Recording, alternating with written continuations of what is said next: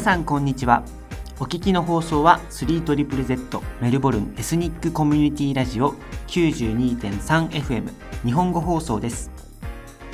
こちらの放送はリスナーの皆様からの募金及びメンバーシップにより放送をお届けしております。4月23日日曜日お昼を過ぎましたが皆様いかがお過ごしでしょうか。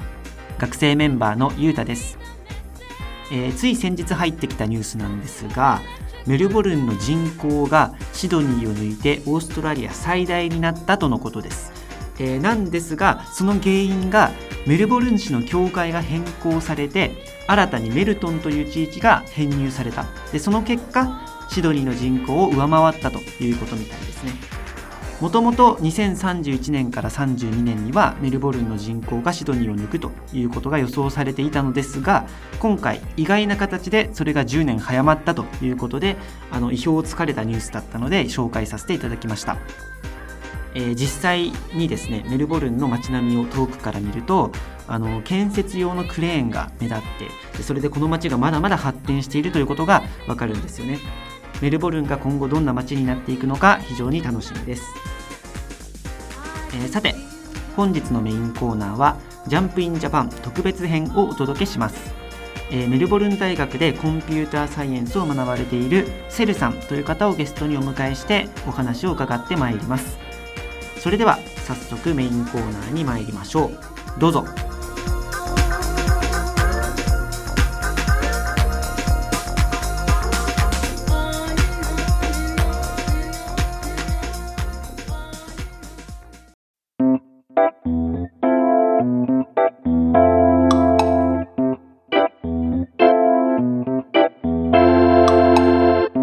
はい始まりましたジャンプインジャパンのコーナーです、えー今回は特別編ということで、まあ通常はあのこちらメルボルンで日本語を勉強されている学生さんをあのお呼びしてインタビューしているのですが、えー今回は日本で生まれて、えーと小学生まで日本に住まれていたという方をゲストにお迎えして、えー日本にまつわるエピソードなど様々語っていただいております。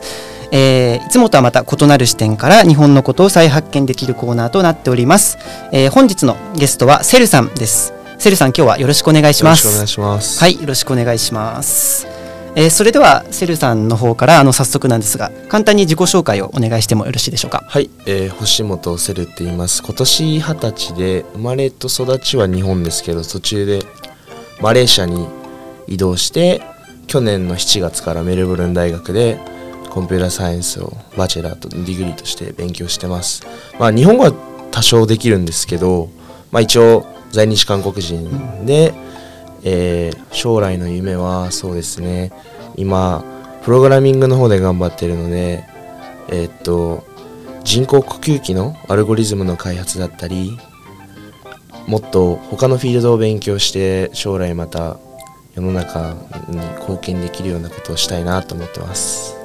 はい、なるほどありがとうございます。えっ、とじゃあ国籍としては韓国なんですかね？そうですね。はいはいはい。で日本で生まれて、はい。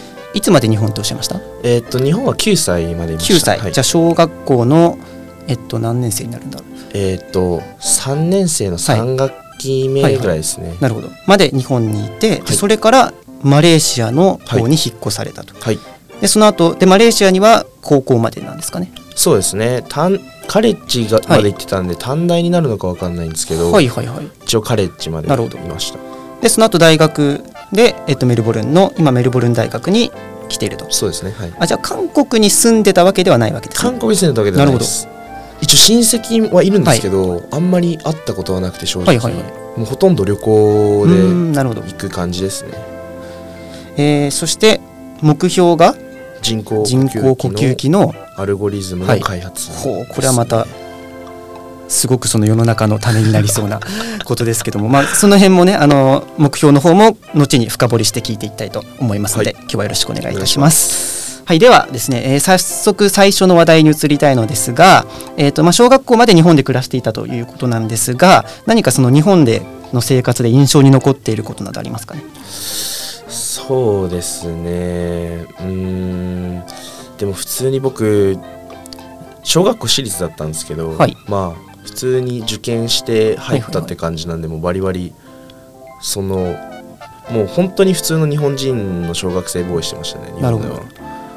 私立の小学小学校に受験して入ったってことですよね。はいそはい。あそその受験する時っていうのはもうそのな何かその外国人枠とかではなくてあもう普通にあ普通にじゃあもはい。うその時点で日本語はもう相当できたんですかね？そうですね、はい。でもその幼稚園は、えっと、ちょっとなんて言うんだろう。英語に力を入れてた幼稚園ああそうなんですね。インターっぽかったんですけどはいはい。そこから普通にもうあの私立にうん。じ自分で受験して入ったって感じです、なるほどなるほどあの小学校からその受験入学するために受験するっていうのはなかなか大変なんじゃないかと思うんですがどういうモチベーションというかどういう気持ちで小学校受験やってたんですか？ああでも僕正直勉強嫌いな方で。あそうそうなんですね。はい。はいはい勉強嫌いな方なんですけど、はい。まあでも僕のお母さんですね。お母さんがまあ勉強してたら勉強は絶対裏切らないから、なるほど。やり遂げなさいって言われたので、もうその時からもうずっとお母さんも英語だったりとか、はいはいはい。あのピアノだったりとか、はい。その勉学だけじゃなくて他のフィールドでも頑張れるようにって言ってもうこう育成ママだったんで、はい。そこのところはもう母ですねほとんどはモチベーションは。ああなるほど、ねはい。それであの小学校にじゃあ入学された後はな何かそのまあ普通の小学生だったということなんですが何何かそのスポーツをやったりとか、そうですね。勉強以外にもいろいろやってたんですかねじゃあ。えっ、と僕のお母さんが音大出てたんで問題はい。あのピアノを少しやっててであとはまあギターもちょっとしたりとかもしてましたしあとはまあ,、えーまあサッカー好きだったんで、はい。サッカーも、えー、とちょうど広島から来たんですけど広島のユースにまあちょっと入ってた時期もありましたし、はい。広島のユースというのはあのあの広島のサンフレッチェそうですね。広島のユースチーム。ユースチームに入ってまあすそれ結構すごいことなんじゃないですかね。いやでも僕あの、は図体でかかったからゴールキーパーばっかしてたんですよ、はいはいはい。ストライカーしたかったんですけど。ああなるほど。希望のポジションではなかったんですね。そうです。ねであと足遅いんで。ああそうなんですか。でもまあじゃあキーパーとしてご活躍されて。あとゴルフですね、ゴルフゴルフですか。小学生からゴルフ。小学生からそれなかなか周りにどうですか？いました？小学い校から？やいないですね。当時もゴルフなんてもう本当、それはまたなおっさんのスポーツ それはまたそのそれはまたあれですか？お母様がいやゴルフやったゴルフははい、おばあちゃんがきっかけで、はいはいはい。おばあちゃんがちょっとすごくゴルフにはまっててであんまり覚えてはないんですけど、まあ、おばあちゃんが練習場行ってみるかって言われて行ってみてそこからですねゴルフに。なるほどはまってハマったんですね。じゃあそれはちゃんと楽しいと思ってやってたわけですねそうですね自そうですねはい。わかりました。ありがとうございます。えーではですね、まあ、そうやってじゃあ日本で小学校3年生まで過ごされた後に、マレーシアの方に移ったということなんですが、これはどういった経緯でマレーシアに？本当かは分かんないんですけど、はい。まあ僕のお母さんの話によると、まあ、僕が自分で英語を勉強したい留学をしたいって言ってはい。それがきっかけですね。そこかはらい。留学の決意というか、まあぶうちの家族の中でじゃあ留学しようかってなってそこからマレーシアになるほどじゃあ。移住しました小学校3年生の時点で、はい。まあ、あるいはもっと早くの時点でその英語を身につけたいだとか海外に行きたいっていう、そういう気持ちがあったんですね。じゃあ、ね。まあ、おそらく。そのお母様の話によるとそれはやっぱりななんでなんですか？さっきあのお母様がその教育に力入れてたっていうふうに言ってましたけどそれがやっぱり関係してるんですかね？そうですね。そのまあうち、まあ、ふ振り返ってみるとうちの小学校もまあ英語は勉強してたんですけど、はいはい。本当もうなんか1週間に1回10分 ABC するみたいな感じだったのでで外でも一応やってたんですけど塾みたいな感じで、まあでもいやちょっと分かんないですね。でもお母さんのプランだったのかなっていうイメージはありますね。将来必要になるからじゃあ行ってみようか一か八かみたいな感じで。はいはいはいはい。それでででもなんでマレーシアになるんですかそれその正直言うと、はい。当時あの僕アメリカ行くと思ってたんですよ。はい。留学で、はいはいでも着いたのマレーシアだったっていうなん どどういうことですかそれは？そのなんか当時あのいろいろまあお母さんの話によるといろいろ国を見てて、はいちょうどまあアメリカとかだとやっぱすすごく高いですしああなるほど。あとはそのまあビザの関係で、まあ、グリーンカードがいるだったりいらなかったりとかすごく難しい状況だったんですけどはいでもその時その東南アジア見ててマレーシアがまあ一番いろんな国から来てる人がこう人口一般的に見るといろんな人がいてでそれでまあそこまで高くもないですしで、まあ、文化の交流はい。がす刺激があるからっていう理由でマレーシアに来たっていうのはありますね。なるほど。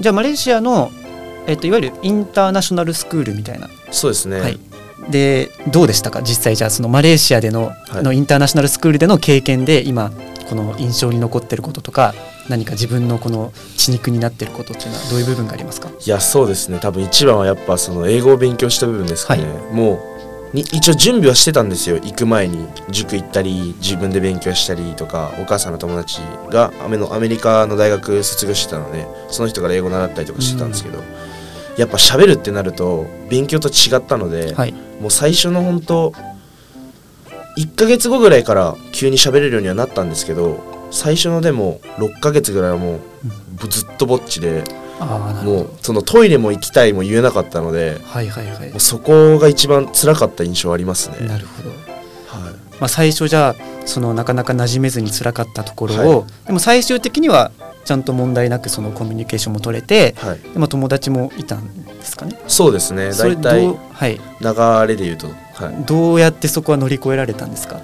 まあそのうちの僕のお母さんは結構体育系なお母さんなんでな何系？体育会系？体育会系、はい。なるほど。もう気合根性努力 あそうなんですね。ていう方なので、はい。もうそこはもうお母さんに似て、はい。気合根性努力で。ああじゃあもう積極的に。そうですね。もうまあやらないとどうもならないので、はいはい。でまあとにかく恥ずかしくてもやる。あ恥ずかしがらないですね。なるほど。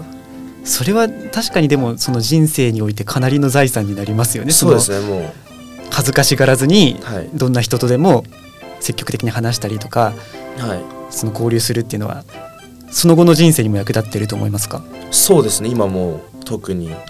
やっぱり恥ずかしがっちゃうとはい。チャンス逃しちゃうことも多いのでそうですね、はい。まあそういう子育てをお母さんにしてもらったのは財産ですね。なるほど。はいありがとうございます。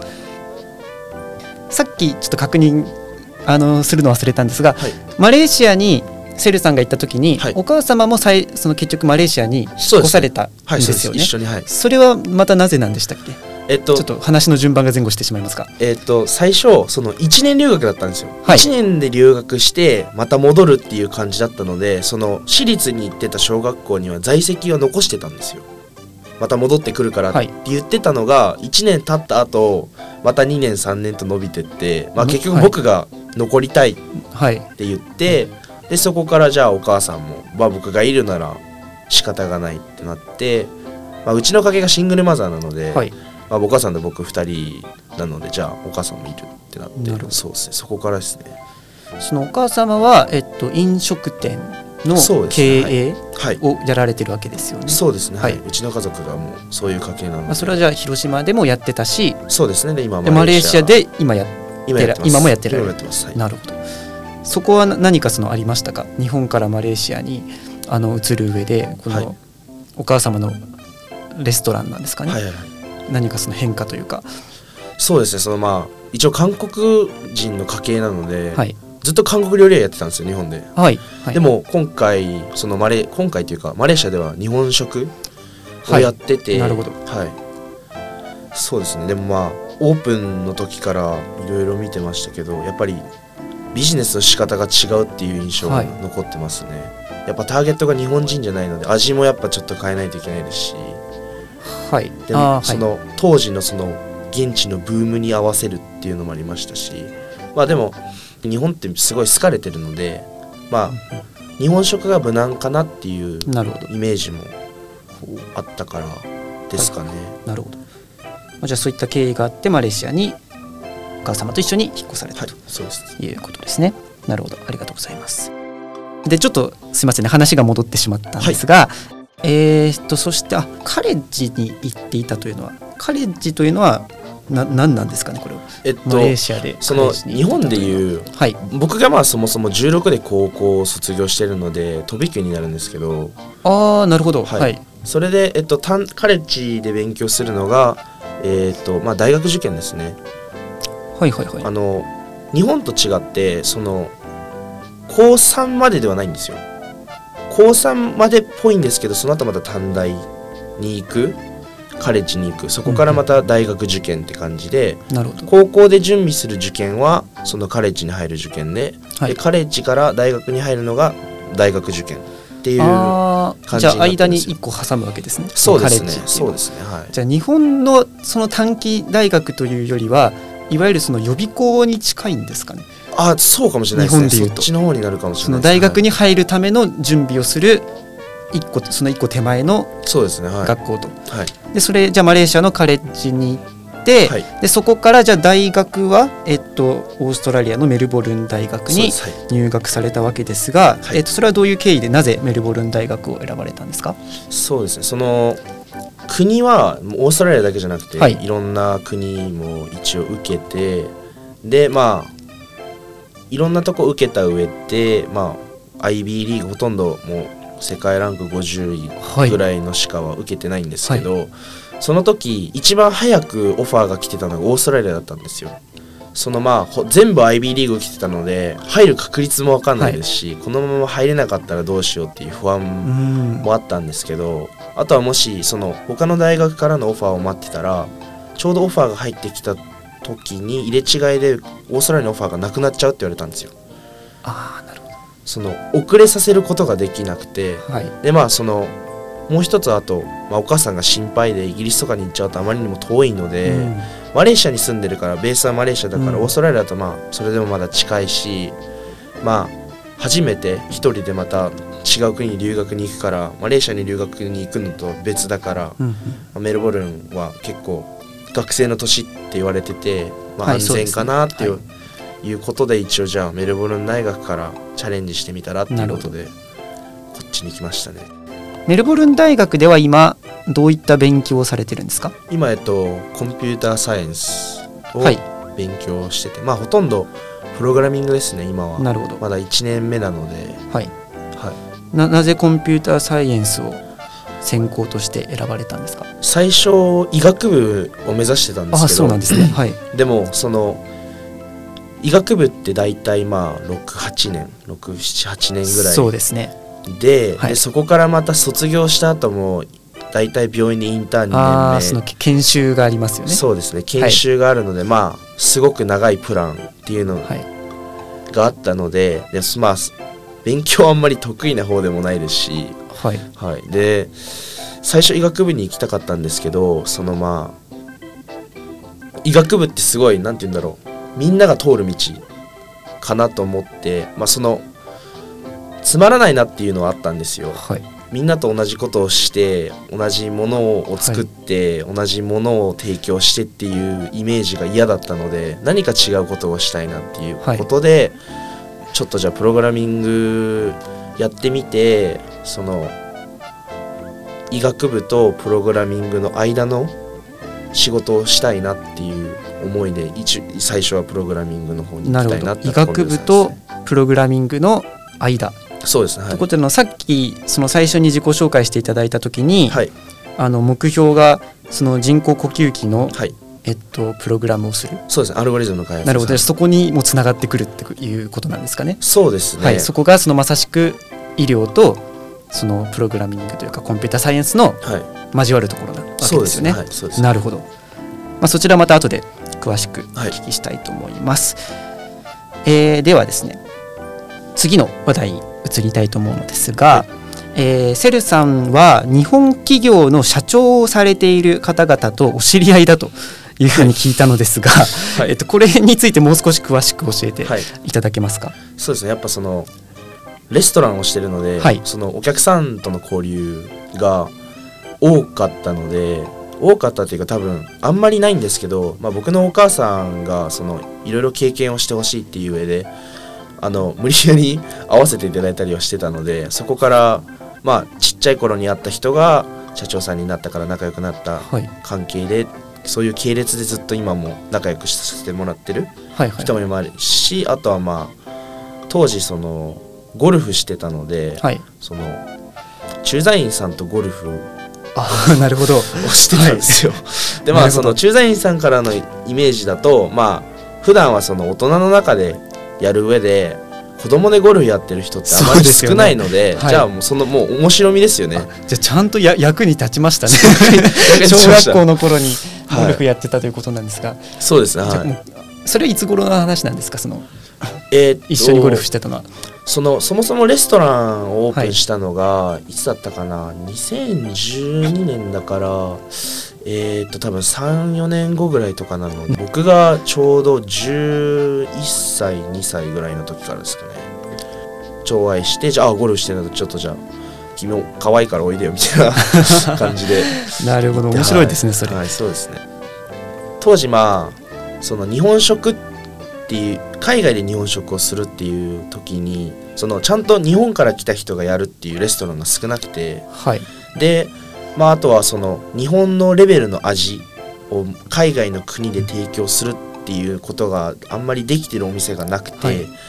でもまあそのお母さんはそのフィールドのプロなのでその日本の味をそのこのレベルを現地の価格で提供したいっていうコンセプトでお店を開いた時に、まあその僕が住んでるエリアが日本人住宅街はいはい。の近くで、そのそこからですね本当最初はもう全然お客さんゼロとかだったんですけどその初めて仲良くなった方がその社長さんの方で、まあ、その人がこう部下を連れてきたりとかお話を広めてくれて、あここういうお店があるんだみたいな感じで。なるほど。そこからですね。なるほど。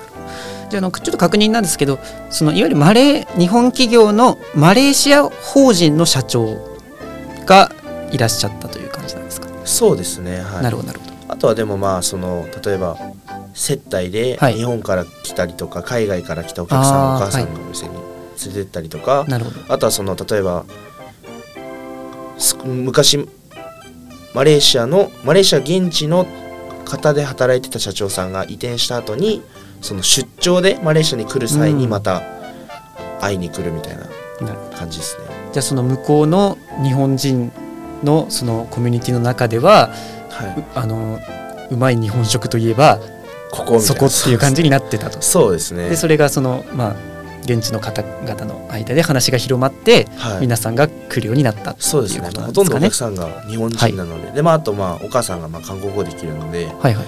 韓国人うのん。韓国系の会社の方も来るようになってって感じですね。なるほど。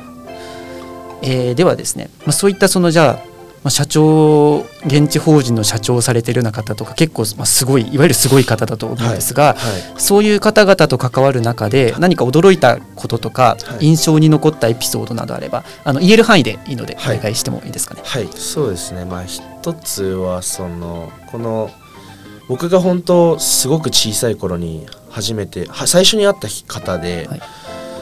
営業チームのトップの、まあ、東南アジアトップの人でこの人のすごいところがどこの国に行っても絶対結果を残して出てきてるはい、っていうところですかね。なる本当ちゃんとすごいその部下もすごい育成にすごい力を入れてる方で、はい。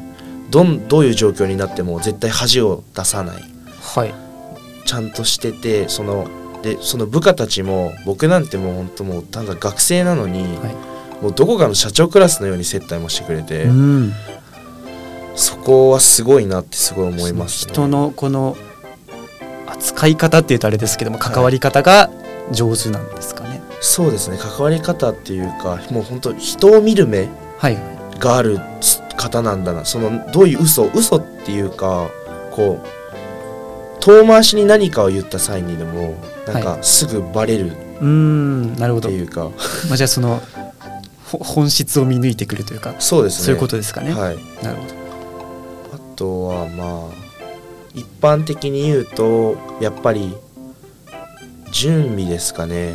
どういうどの方に会った時にいやもう本当、はい。些細なことになると、まあ、テーブルマナーだったりとかもそうなんですけどどういうことを言っていいのかどういうことを言ったら質あの興味を持ってくれるんだったりとか、そういう誰かに会う際に準備をするっていううんうんのはすごい大事なことなんだなっていうのはういつ会っても改めて感じますね。うんじゃあ、まあ、いわゆるコミュニケーション能力ってことだと思うんですけど、はそれはそのセンスじゃなくて、まあ、準備なんだっていうことなんですかね？そうですね。もう本当だからそのやっぱりミーティングをする際にだったりとか、相手の会社のことを調べて、うん。でそのうちの会社が何を提供できるのかを調べたりとかあとはそのあまり仕事の話をしても相手に興味を持ってもらえないからから、まあ、その何か身につけてるものを見たりとかしてあこういうの好きなんですかだったりとかスポーツに話を持ってったりとか、はいはい、そこですかね。なるほど。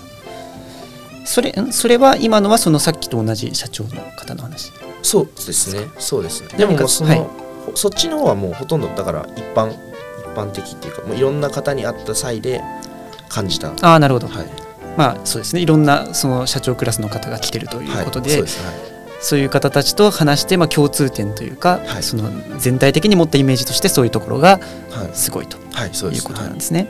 なるほど。えー、ではですねそういったその方々と関わる中で、はい、そのセルさん自身はどういったこの刺激を受けたりとか、はい、こういうことがその自分にとっても勉強になったとか、こうできるようになったっていうの何かありますか？うんそうですね。正直もう本当いつあっても何か学んでる感じなので、はい、でもなんか一つはどんな年になってもそのチャレンジ精神をなくさないことですかね。もうどういう壁にぶつかっても絶対乗り越える、うん、でどの国に行ったりどういう状況でどういう環境にいても絶対結果を残してでも現地の何て言うんだろうビジネスの仕方に合わせたりだったりとか、はい、もうそのどういう時期になっても例えば僕が今二十歳ですけど30代40代50代60代ってなった時にでもそのとにかく何かに挑戦するっていう、うん、そこのスピリットにはすごい情熱を感じてます。なるほど、はい、まあ、じゃあ情熱を持って何事にもチャレンジしていくっていうのは、はい、セルさん自身も心がけてそうですね。今、まあ、学生生活なり、はい、他のところなりやってられるわけですかね。そうですねはい。まあ、それはじゃああの後ほどまた聞こうかなと、今セルさんがどういうことやってるかっていうのは後ほど聞こうかなと思いますが、えではあのじゃあありがとうございました、え前半はこの辺にしまして、え曲を挟んで後半に参りたいと思います、え後半ではセルさんが参加された日系企業のインターンについて、はいえー、そしてセルさんの将来の夢など伺ってまいりたいと思います。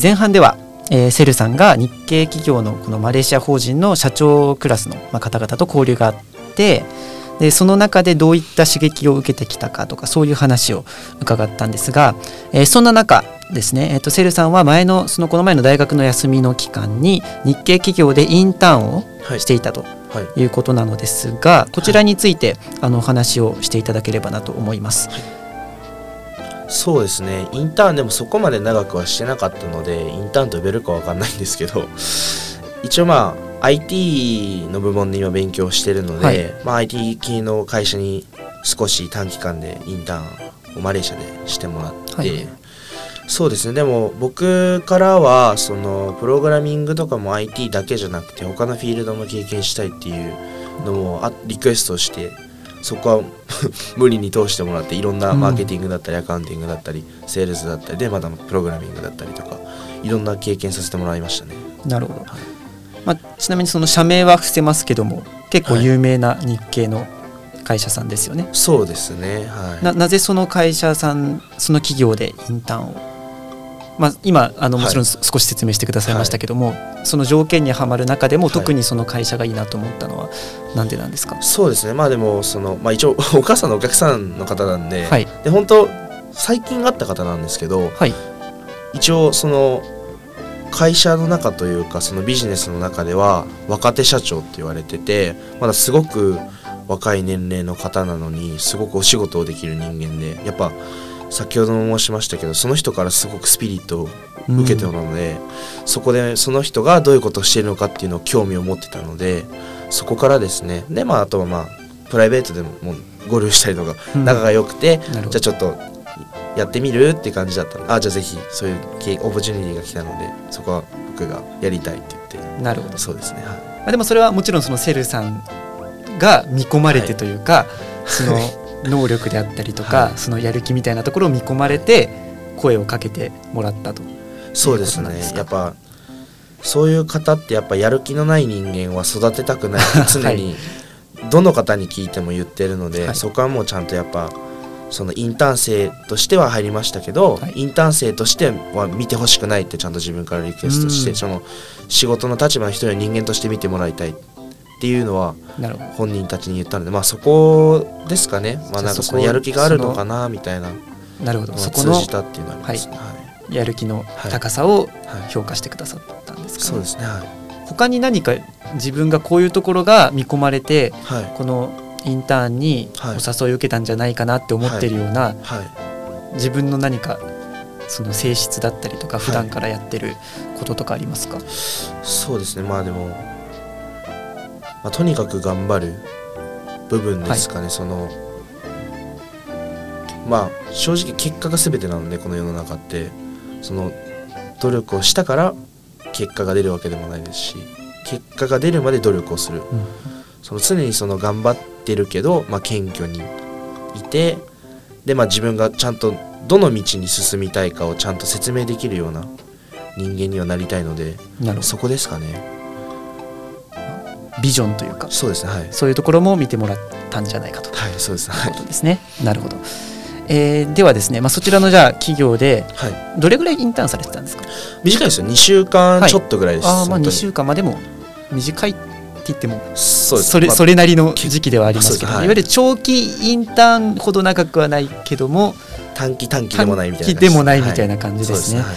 でそちらでその2週間でどういったその仕事をというかどういった体験をされたんですか？そうですね。初日はでももう本当にその全部門の方とお話をして、はい。まあ、どこの大学で勉強して何をしてるかっていうもう説明のかんい感じでその後はもう本当に IT 系の会社なので、まあ、他の会社訪問にしてそのセールスミーティングだったりとかビジネスの提供だったりとかインベストミーティングだったりとかそのテック系の方もいろいろいじったりとかしてうん。本当もう全フィールド経験しましたね。なるほど。何かと特に印象に残っているあんまり事業内容はちょっと話せないとは思いますけども。そうですねでも正直他の会社に訪問とかそういうことよりもその社長がどう自分の部下に対して何をこうすればいいだったりとか、どう周りのバックアップだったりとかそこの仕切り方ですかね。リーダーシップ性、はい。カリスマ性というかそこはすごく勉強になりましたね。なるほど。やっぱその仕事になるとその仕事の関係の人と友達の関係をこうバランスよく保つってすごく難しいと思うんですよでそこその2週間の間でまあその人のやり方を見てたらやっぱりその仕事は仕事友達は友達。そこをちゃんと境界線があってくっきりできてるところですかね。うん。でやっぱその分からない人にはちゃんと示してやる気のある人はついてこいみたいな感じでこう無理無理やりというかはそのその人のためを思ってもっとじゃあハードなお仕事を提供してこの人に合った仕事スタイルをじゃあこのこれをしたらいいんじゃないだったりとかこうタイミングシチュエーション読んでこのタイミングでこのことを言ったらこの人のモチベーションが上がって仕事の効率が良くなるなとかですかね、じゃあそういった点がまあ勉強にはい。なったと。そうですね。い。うはいことなんですかね。はい。じゃああの、まあ、ちょっと質問の趣旨を変えてですね、はい。まあ、日本企業ではい。インターンをしてはい。見てどのようなイメージを持ちましたか、まあ、ほあの他の外資系の企業でインターンされたことがあるかどうかわからないですけど、はい、外資系はないんですけど、はい。でもそのやっぱそういうクラスの方とその関わることはあるので大体まあ会社がどういうものかは教えてもらったりとはするんですけど、はい。まあじゃあそういったところと比べてどうでしたか？日本企業でのインターンっていうのは。優しいですね。優しい。優しいです、はい、そのそれははい。やっぱそのマレーシアでそその全員が日本人なわけでもないんですけどやっぱ会社の回し方っていうかその、インターン生だからこの A から ZABCD ちゃんと一つ一つ手を引っ張ってくれて教えてくれるっていうところそそこですかね。すごく優しいっていう印象。すごい。日本企業っていうとそのバックアップがしっかりしてるとか、研修制度とか、はいそういったところはしっかりしてるんじゃないかなというふうにイメージはしてるんですが、はいそれをうですね。まあ実際に感じられたとはいすごく感じました、ね。はい、とにかく恥ずかしがらずに、はい。分からなかったらちゃんと分からないって逆に言って、うん。そこですかね。やっぱその何外資系とかだと多分入った瞬間そのじ自分が持ってる能力を全てを引き出してじゃあややれって感じなんですけど、日系企業さんはなその何かを求めるじゃなくてこのレベルのものを求めるからこうじゃあ一緒に教えながらこうそのレベルまで一緒に持ち上げていこうみたいな感じなのでその一回そのなんか PC ワークでミスした時もはい、うやべえこれやらかしたみたいな感じで一人で焦ってたけどなんかその全然社長さんいやいいよだって分からないから仕方ないから別に分からなかったら分からないでいいからここに勉強しに来てるから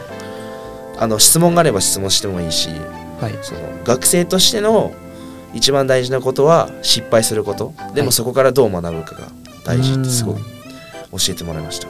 なるほど、はい。そういう寄付はじゃあ、まあ、その企業にははい。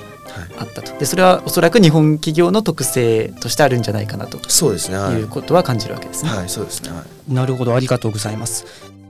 えーではですね最後の話題になるんですがあのセルさんの将来の目標とか夢っていうのは何かあったりしますか、そうですねまたお話が戻るんですけど、あのその人工呼吸器のアルゴリズムの開発は絶対したいなっていうのがありますね、まあ、僕がそもそも肺が弱くてそこでちょっと個人的なパーソナルな部分もあるありますしであとはもうこのフィールドってすごく難しいフィールドなのでグレーすごくグレーなエリアなんですけどでもやっぱ難しいほどはいやるやりがいがあるっていうのはあるのでそうですね。それは開発にはしたいですね。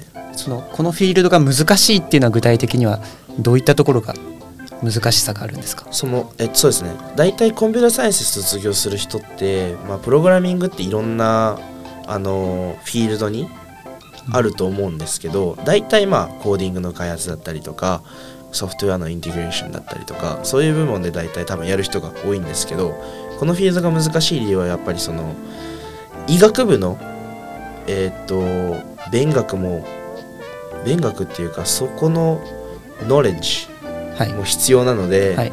そこプラスやっぱその多様性ですかね。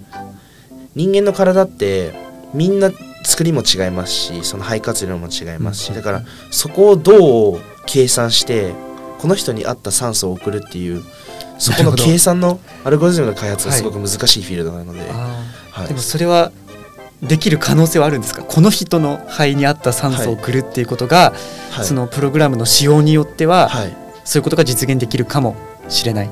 そうですね。まあ、はい。その今もう実際あるシステムではあるんですけどやっぱりそのコロナになった時期もそこまでレベルの高いものではないので人工呼吸器のアルゴリズムがちゃんと開発がされてないのでその間違ったペースで酸素を送ったりとかしたら肺がダメージ受けて傷がいったりするんですよ、はい。でそこからもう人工呼吸器がないと生活ができないっていう人も実際ケースバイケースではあったのでそのパーセンテージをどうゼロにするかっていうところですかね。なるほはい、ちなみにそのそもそも、はいあの医学部に最初行こうとしてたってはいうふうに言いましたけどそれもはいやっぱりその何かきっかけが、そうです。ねあ正直に言うと、はい。その毎回その家族で集まった時に、はい。大体僕のおじいちゃんとかがうちの家系美容おお医者さんいたら楽だろうなって全員で僕の顔見るんですよ。そこでもうなんか無言の圧力が あったんですね。はい、もうプレッシャーすごかったんですけど。まあでも小さい頃からまあナショジオだったりとかいろんなそういうなんか医学系のものはい。とかも興味はあったので、まあプレッシャープラス興味本位でそのフィールドではやってみたいなっていうのは一時期は思ってましたね。はい。なるほどまあ、そういうことで言うと、はい。さっきそのこのフィールドはなぜ難しいかって言ったらそれは医学の知識もいるからはいそうですね。難しいっていうことで、まあ、はい。確かに医学ってめちゃくちゃその専門性が高いはい。領域ではあると思いますし、はい。でコンピューターサイエンスもはい。専門性が高いですから、はい。なかなか両方の知識と関心を持つっていうのは難しいことなのかなと思うので、はい。そういう意味ではもうそのセルさんこそ ふさわしいというかあの医学の知識もあって、はい。でかつコンピューターサイエンスを今はい。学ばれてるわけですから、そうですね。はい。はい。2つの領域の交差点はい。という意味で今人工呼吸器のプログラムプログラムの開発っていうのが、はい。まあ、夢はい。目標と、そうですね。はい。そのじゃあそのために今何かその目標を意識してはい。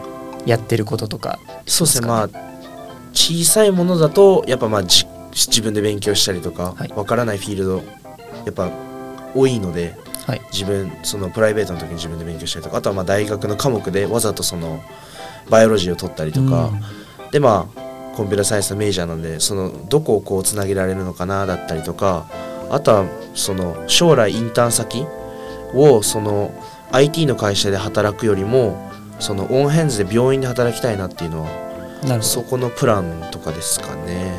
どなるほど。はありがとうございます。ちなみにあのスタートアップのい、はい、方もやってると。そうですね。はい。友達とちょっとあんまそこまで進んでないですその話もちょっと聞きたいな。気になるんですが、はい、そうですね。今、はい。えっと、スタートアップをしててもしプランがうまくいけばまあ7月か6月ぐらいにプロトタイプができるかなっていう感じなんですけど、なるほど、はい。プロプロトタイプっていうのはどういったものなんですか、えっと、今ソフトウェア開発の方ではい。いろいろちょっとやってて、今友達まだ少ないサークルでやってるんですけど 2, 2人はメルボルン大学の方であともう34人ぐらいは海外の NUS ケンブリッジから勧誘して入れた人なんですけどまあそもそも友達だった人なんですけどそうですね。今そのスタートアップ何してるかって言ったらまああんまりディープテックなことなので深く言ったらちょっと分かんないかもしれないですけど、簡単に言えばそのオンラインショッピングするときにその服買うじゃないですかその服を買う時ってやっぱその例えば好きな服があっても自分の体にどうあのなんて言うんだろうスタイルがわからないから、はい。それをじゃあそのライブでオンキャメラでフィルター化して自分の体にどうフィットするかっていう、はい。そうシステムを提供したいなっていう、なるほど、はい、そのスタートアップですね。はそれももうちょっと詳しくお願いしてもいいですかねいそうですね。えっとまあ例えばオンカメラではいえーっと例えばザラとか H&M に行った時にこう髪をセットしていい日なのにこうわざわざこう服を脱いでまではいそのこの試着してみたいなって多分その戸惑う時ってみんなあると思うんですよ。であとまあそのコロナで2年23年間もうずっとほとんど全部オンラインだった時に多分オンラインショッピングっていうビジネスがすごくこう伸びた時期でまあ今もこれからも多分ずっと伸びてくると思うんですけどまあ最初はその写真を送って写真ってこう画面で写ってるものって全部数字なんですよ。0110みたいなこうバイナリーナンバーでそのバイナリーナンバーが体にこう服あの写真撮るじゃないですか。で今着てる服の服の部分についてるバイナリーナンバーだけを撮って例えばこのじゃあこの服を買いたいけど自分にどういうルックスになるか分かんないからじゃあその服のバイナリーナンバーを取ってこうペタってくっつけるっていうプランだけだったんですけど、はい。それだと需要性あんまりないからあんまりないっていうか需要性はあるんですけど長いじゃないですかそのわざわざ自分の写真を撮って、はいはいはそのネット上に載せてでそこからまた合わせてってやるとそのあんまりうまくいかないのでじゃあそれを逆にじゃあフィルター化しよう。オンライブで例えば今じゃあこの服を着てみたい。じゃあこの服を選択したらこう自分の体にこうカメラを当てたらこの服が自分の体にフィルターみたいにこうくっついてあこの服はこういう感じ自分の体にフィットするんだなみたいな感じのシステムですね。それを提供したいなって。なるほど。はいあの今でもスマホのそのアプリとしてフはい。ィルターみたいなものってあったりするじゃないですか。でみんなそれでその写真撮って何かあの SNS にアップしたりしてると思うんですけども、はい。あれの精度がたもっと高いものみたいなイメージでよろしいですかね？そうですね。その精度が高いものででえっとそのフィルター化するっていうよりはそのシステムだけじゃなくて他の今も現在例えば加工加工のシステムもこのフィルターにインプットしようかなって思っててそのフィルターって結局は体につけた時にこうブレるじゃないですか。はい、例えばなんか帽子のフィルターをつけちゃうとこう頭から外れたりとかこうちゃんと自分の体に合った感じのうん。フィルター化はされてるものってすごく少ないんですよ。はい。だからその開発ですがちゃんと体にフィットしてで例えば顔加工のシステムがある場合はそのシステムをインプットしてその体のシワだったりとか影だったりとかそこも全部フィルター化してフィットさせようかっていうシステムをあんまりそのやっぱ大きい会社狙っちゃってプロトタイプ失敗して何か大変なことになったらうちに責任が来るので中小企業というかこう、まあ、最近始めたクロージングあの服屋さんとかをネットショップの方に提供したいなっていう、はい、そこから提供して、まあ、ネーム上げてって大手狙おうかなっていうイメージですね。はい、そっちそちらの方でその将来設計をしてるわけではないんですよねあ違います。あそそれじゃあななんでまたそれをやろうと思ったんですか？そのそういったスタートアップっていうのそうです。まあでもよくその僕のまあ師匠というか、はい。まあ、いろんな方から会った中でやっぱ若さっていうのは武器なので大学生活なんてすぐ飛ぶんで気づいたらもうあっという間に終わって気づいたらもうどこかで就職してっていうやっぱり悔いのないように今やれることは全部経験して吸収して勉強したいっていうそういうなんだろう情熱はあるタイプの人間なので、うん、そうですね。やっぱり何でもしてみて失敗したら失敗した。だからじゃあ次はまた失敗しないようにこうすればいいだったりとか何でもやってみる。チャレンジ精神がある人間なのでまあしてみたいなっていうのはありますしあとはまあそのよく社長さんが教えてくれるのはその一つのもので何かをお金一つのものだけからお金を生むものを一つだけ持ってたらそれが失敗した時に給料がないお金がないで倒産ってなるのでこう例えばまあこれをやってうまくいってったら、まあ、1つ3つ2つ3つっていうそのお金がで埋む埋めるものを何個か持ってたら、まあ、例えば A がダメだったら BC があるからまだ大丈夫みたいな、プランを作りたいからもうできるだけ早くやりたいなっていうのがありますね。はい、なるほど。なんかそのすごく大きな夢を夢がある一方で現実的な考え方もしてらっしゃるんですね、はい、じゃあ。そうですね、はい、そそれは何なんですかねそのこの2つのこのバランスというかコンビネーションというか、はい、それはどういったところから来てると思います？いやでもやっぱそのお客さんとの交流ですかね。やっぱあの人たちって、はい、そのちゃんと努力して失敗してまた失敗から学んで今そういう立場にいる人間なのでやっぱすごくありがたい部分はその夢だけをこう教えてくれるんじゃなくてちゃんとリアリティチェックも教えてくれて会社というものはこういうものだからだからこう例えばまあ他のいろんな会社がその会社一つ一つのサービスを提供するよりはこう何個かまた別々のサービスを提供してたら例えば A がダメだったら BC があるからまだ会社が回る。B がダメだったら AC がまだあるから会社が回るっていうそういうその現実味をちゃんと見せてくれる部分っていうとこから多分バランスを保てるようになったのかなってありますね。なるほど、はい、じゃ本当にその社長さんたちとのこの関わりが、はい、関わりを通してすごくたくさんのことを学ばれたと、はい、そうですね。いうことですね。はい、でそれも確実に今のその生活というか、やってることにもあのちゃんと生かされてるとそうですいう実感があるわけですね。はい、ありがとうございます。えー、それではですね、まあ、セルさんがあの目標を叶えられることを祈っております。さて残り時間も少なくなってまいりました、えー、最後にセルさんからですね目標に向かってその同じように頑張っている学生の皆さんに向けて何かあのメッセージなどいただけますでしょうか？そうですね。これは僕も常に日頃から思っていることなんですけどモチベーションとディセプリンの違いをちゃんと分かるようにですかね。やっぱモチベーションっていうのはそのケースバイケースその時だけにこう気分が上がってわーってなって今気分がいいからこれをする、うん、こういう気分だからこれをするっていう多分あるあるがあるんですけどこれをあんまりしないように discipline はやっぱりどれだけ疲れてて時間がなくてもどれだけやる気がなくてもこの日やるって決めたことは絶対やる。だからモチベーションと discipline の違いをちゃんと理解して、うん、そのシチュエーションに合わせてどれどのどのどっちをアプローチとして加えて日頃生活をするかってとこですかね。やっぱ情熱を求める際モチベーションは大事だと思いますけどでも例えばお仕事例えばまあ大学で課題をするとかだったりとかこういう点数を取取りたいからやるとかだったりとかそういう場面ではまあ discipline は大事なのかなっていうのはありますね。あのはいまだ僕も二十歳でまあティーネイジャー超えたばっかであんまり言える立場ではないんですけど やっぱ若さが武器なので僕たちって大学生は。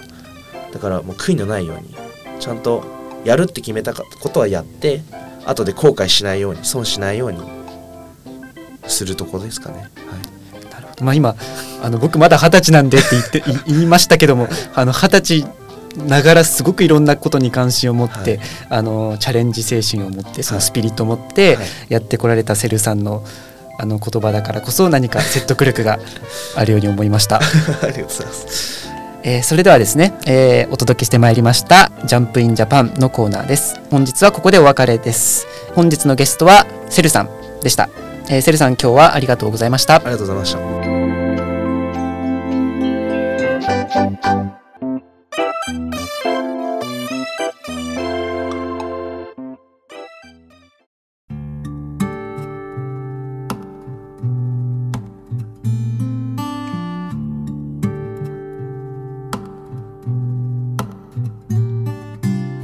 聞きの放送は 3ZZZ メルボルンエスニックコミュニティラジオ 92.3FM 日本語放送です。本日の放送もエンディングのコーナーとなりました。本日はジャンプインジャパン特別編をお届けしてまいりましたが、皆様いかがでしたか？ゲストのセルさんの大変ストイックな姿勢や向上心の高さに驚かれた方もいるのではないでしょうか。同じ学生として刺激を受けたインタビューになりました。